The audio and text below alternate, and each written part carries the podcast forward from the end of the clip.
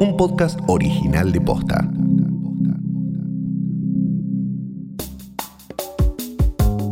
Frente a medios de comunicación que enfrentan una crisis y un cambio de paradigma, aparecen nuevas plataformas y maneras de ejercer el periodismo y también nuevos métodos de financiamiento. ¿Cómo son los nuevos comunicadores? Hoy es martes 13 de octubre. Soy Martina Sotopose y esto pasó posta. Tanto tiempo, los grandes medios de comunicación eran el centro de atención indiscutido cadenas de noticias, diarios con alcance nacional, programas con niveles inéditos de rating. La popularidad de los medios de comunicación aseguraba que todo aquel que participara sería catapultado al estrellato. Pero con la aparición de Internet, los medios de comunicación tradicionales fueron perdiendo el monopolio del manejo de la información. Ese fue el caldo de cultivo para una transformación. Ya no hacía falta acceder a una pantalla caliente o a la redacción de un diario tradicional para llegar a las masas. El periodismo y las historias encontraron otros lugares donde sobrevivir y crecer con financiamiento colectivo, control sobre su contenido y contacto directo con su audiencia. Veamos algunos ejemplos. Hola, soy Ivana Sherman, soy algo así como periodista y locutora. Conduzco de lunes a viernes PDB de Tardecita, que es el noticiero diario de País de Boludos. País de Boludos es un canal de YouTube de actualidad, de noticias y de humor, creado por Fede Simonetti hace tres años y cuando no hay pandemia estoy en persona conduciendo el noticiero y ahora lo hago a la distancia. País de Boludos fue creado en 2017 y en tres años sumó 138 mil suscriptores y contando.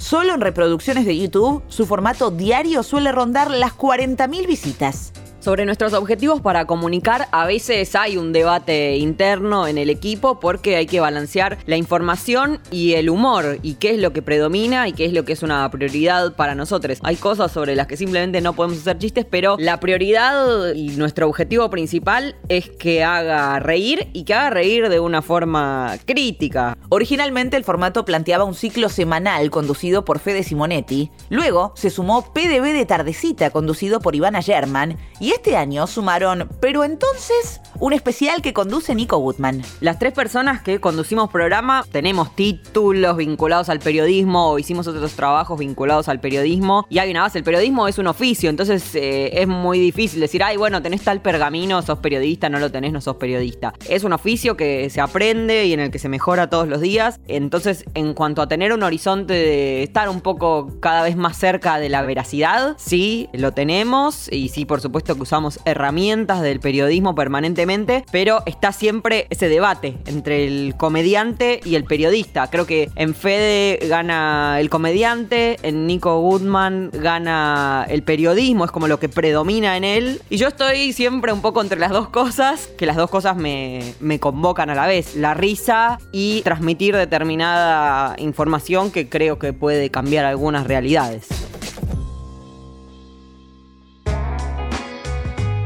Mi nombre es Damián Cook, soy creador de contenidos para, para diferentes plataformas, principalmente YouTube e Instagram, ahora incursionando un poco en el mundo de Twitch, del streaming. Los miércoles y domingos subo tanto a YouTube como a Instagram justamente una serie de videos llamados Historias Innecesarias, donde cuento cosas, básicamente, desde historias criminales hacia asesinos seriales o robos, hasta, no sé, la historia del bidet, de la marihuana, del papel higiénico, campañas publicitarias fallidas, eh, de todo. Damián Cook está al frente de Historias Innecesarias, un ciclo en el que desarrolla y examina acontecimientos de todo tipo, conflictos sociales, cultura popular, mitos urbanos, entre otros. Sea el clan Pucho, la primera visita de los Guns N' Roses a la Argentina, la historia del cosito de la pizza o Julio López y Miguel Echecolats.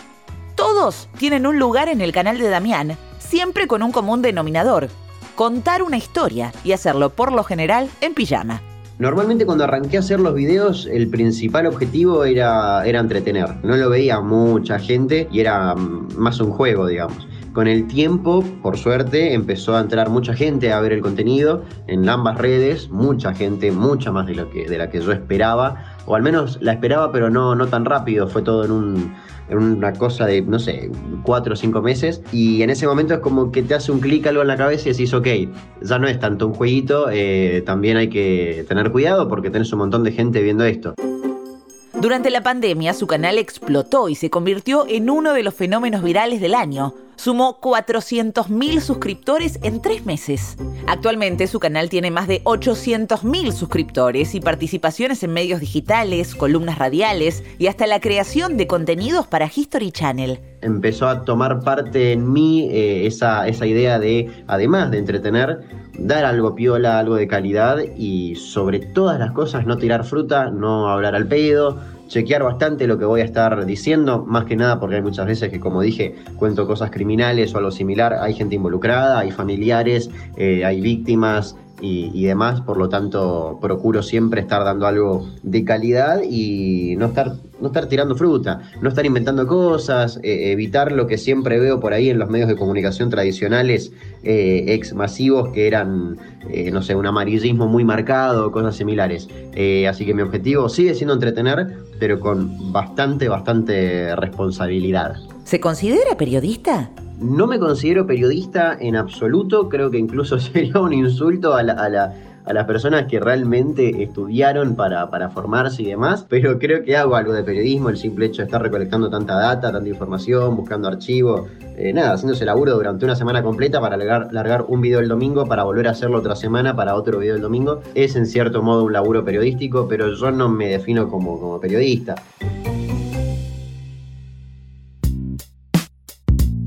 Uno de los formatos que se extendió este año fue el de los newsletters. En nuestro país, uno de sus mayores exponentes es Cenital, un medio gráfico autogestivo que nació en 2019. Los objetivos a la hora de comunicar están muy edificados sobre el contenido. Hay como dos registros que pretendemos no vulnerar. Uno tiene que ver con la no subestimación de la audiencia, es decir, no darle los elementos masticados. Iván Jagroski es periodista y director de Cenital. Y ahí viene el segundo punto que para nosotros es central, aportar la mayor cantidad de información posible, rigurosa y chequeable también por los lectores y por las lectoras para dar herramientas para comprender, bueno, los procesos en materia puede ser política, económica, de ciencia, urbana o internacional, digamos, son muchos los hemisferios que abordamos. Si bien en Argentina ya había periodistas haciendo newsletters, del mismo modo que lo hicieron durante los años 2000 con los blogs, Cenital propuso instalarlos como alternativa informativa. Otro factor no menor es la reducción de puestos de trabajo en los medios de comunicación o la precarización de sus condiciones. Según un estudio de la Universidad de Carolina del Norte, desde 2004 en Estados Unidos se perdió la mitad de los puestos de trabajo en medios de comunicación. Solo en ese país, más de 30.000 periodistas se quedaron sin trabajo, fueron suspendidos o vieron su salario reducido durante la pandemia. En Argentina, un relevamiento de Cipreva, el Sindicato de Prensa de Buenos Aires, arrojó que entre 2016 y junio de 2019 se perdieron más de 4.500 puestos de trabajo periodístico, lo que equivale al 30% del empleo bajo convenio de prensa a nivel nacional. Además, sus trabajadores tuvieron una de las peores paritarias a nivel nacional durante los últimos seis años y una pérdida de más del 40% de su poder adquisitivo.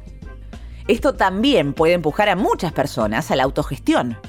¿Cuáles son los aspectos positivos las positivas por supuesto, la libertad casi total eh, para elegir modos, contenidos, lenguaje, estética, gente para trabajar, eletos. ¿Y los negativos? Y bueno, y las negativas, por supuesto, lidiar con las limitaciones del financiamiento para, para medios de esta naturaleza que tiene hoy nuestro país y que no se repite tanto en otros lados. Hay algunas experiencias que me parece que podríamos replicar para este tipo de producto. Lo negativo quizás es que es muy complicado, al menos para mí, ¿eh? diferenciar por ahí tu hora de tiempo libre con el tiempo de laburo, terminan mezclándose entre sí y te encontrás con que estás hace meses laburando y no haciendo otra cosa porque lo confundías con tu tiempo libre, que al mismo tiempo es estar sentado frente a la computadora. Se te arma una cosa medio rara en la cabeza que hay que saber regularlo un poco. Y lo negativo es, por supuesto, al principio, sostenerlo económicamente es bastante complicado hasta que, hasta que empieza a dar sus, sus frutos. Pero una vez que que aceitas un poco la maquinaria y te vas acomodando con tus tiempos y con todo, es espectacular. Eh, y es un mundo nuevo y, hay que, creo que hay que estar muy agradecidos porque creo que es algo que le pasa a muy poca gente, poder autogestionarse por completo y es algo, algo hermoso. Una de las grandes características de estos nuevos medios es el vínculo con la audiencia. No son formatos masivos que llegan a cualquier persona. Para acceder a un newsletter es necesaria una suscripción. Y para ver un video de YouTube también tenés que ir a buscarlo. Casey Newton, periodista especializado en tecnología estadounidense, dejó su trabajo en The Verge para empezar un newsletter propio en la plataforma Substack. Casey explicó que el motivo de la decisión fue que el vínculo entre los lectores y los medios estaba cambiando. ¿Por qué? Porque hoy en día es más probable que sigas a un periodista o a una persona en particular que a un medio de comunicación. Cada vez que subo un video estoy al menos una hora y media, dos horas leyendo los comentarios, más que nada para comprobar que todo, todo haya estado bien, que no haya, no sé, no le haya pifiado en un lugar, eh, me, gusta, me gusta mucho ver ese feedback que por suerte en internet es, enorme, con las consecuencias que eso tiene, ¿no? Es internet, siempre hay troleo, siempre hay, hay algún mala leche dando vueltas, por suerte en mi caso no hay muchos, pero me gusta, me gusta tener ese contacto bien, bien cercano con, con la audiencia, ya sea con comentarios en YouTube, comentarios en Instagram, mensajes en Instagram, en Twitter, donde sea. El vínculo con la audiencia en País de Boludos es muy fuerte, básicamente porque es tu único sustento. No hay un jefe, una empresa, un auspiciante que te banca. Nuestra única relación es, bueno, obviamente entre nosotros y tener eh, algún tipo de acuerdos en lo que pensamos y lo que queremos comunicar. Y con las personas que nos bancan, que hacen un aporte mensual, que comparten los programas. Eh, es difícil mantener una comunidad. Yo también soy la community manager de, de País de Boludos. Y ya cuando pasás determinado número es muy difícil contestar todos los mensajes, leer todos los comentarios, likear, contestar a cada uno, pero trato de dedicarle algunas horas a la semana especialmente a eso. Nos importa lo que dicen y nos importan sus devoluciones y nos importa cuando algo prende el vínculo con la audiencia es de muchísimo ida y vuelta y además es como bailar twist arriba de una sartén porque permanentemente estamos en discusión o estamos rindiendo prueba, rindiendo un test de la valoración que tiene la audiencia sobre el producto que hacemos. Muy estimulante pensarlo de esa manera y también por supuesto un desafío enorme.